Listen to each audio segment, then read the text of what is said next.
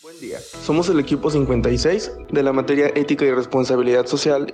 ¿Cuándo puede hablarse de una organización con alta calidad ética? Cuando una empresa se enfoca en la toma de decisiones basada en los valores en los que se rige y que promueve a sus trabajadores de manera recíproca, o cuando la responsabilidad de la empresa va de la mano con la del colaborador, guiándose por los valores principales de la organización y de su comunidad. ¿Cómo reforzar la actitud y conducta ética en la organización? Desde mi punto de vista, he visto que la mejor manera de reforzar esto es cuidando el bienestar del trabajador en el centro de trabajo, con equipos y herramientas necesarios y en buen estado. Impulsar su desarrollo personal, ya sea con cursos, diplomados o tan sencillo como apoyarlos a acabar cualquier grado de estudios. Otra manera es priorizando la diversidad en el entorno de trabajo. A esto me refiero a dar las mismas oportunidades para aplicar a mejores puestos, siempre y cuando se cumplan con los requisitos. Otra manera es manteniendo una comunicación abierta y horizontal entre los mandos, ya que esto siempre es importante porque permite conocer mejor el sentir del personal y así aprovechar toda la información como retroalimentación. Y por último, garantizar canales de confidencialidad mediante los cuales puedan reportar cualquier situación no ética sin empresarios. ¿Qué relación existe entre la ética personal y la ética en las organizaciones?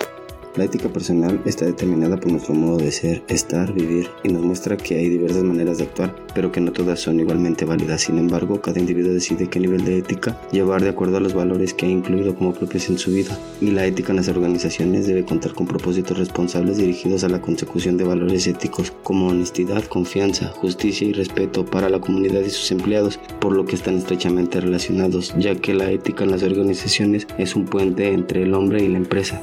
Las organizaciones necesitan a hombres responsables, más capaces de hacer juicios de valor, de tomar decisiones, de trabajar en equipo y de actuar bien. De esta manera, la ética personal, junto con la ética en las organizaciones, harán que puedan cumplir con sus valores, códigos de ética y moral. ¿Cuáles son las áreas de la responsabilidad empresarial? Desde la perspectiva del Pacto Mundial de la RSE, propone introducir en la gestión de la empresa sus 10 principios enmarcados en cuatro áreas de trabajo, las cuales son derechos humanos, teniendo dos principios. El primero sería la protección de los derechos humanos y el segundo, la vigilancia de la no vulneración de los derechos humanos. Las normas laborales es la segunda área y tiene cuatro principios que son libertad de asociación y derecho a la negociación colectiva, la eliminación del trabajo forzoso o realizado bajo coacción, la erradicación del trabajo infantil y la abolición de prácticas discriminatorias en el empleo y la ocupación. Como tercer área tenemos el medio ambiente, que cuenta con tres principios, la protección del medio ambiente, la responsabilidad ambiental y el desarrollo y difusión de tecnologías respetuosas con el medio ambiente, y la última área es la lucha contra la corrupción, y tiene como principio las políticas anticorrupción contra el soborno y la extorsión. Identifica una organización con alta calidad ética y responsabilidad social corporativa en tu campo profesional y explica por qué la consideran así. Grupo Bimbo fue reconocida por quinto año consecutivo en 2021 por The Ethisphere Institute como una de las empresas más éticas del mundo. Es la única empresa mexicana en ser incluida en el listado de las empresas más éticas durante los últimos cinco años.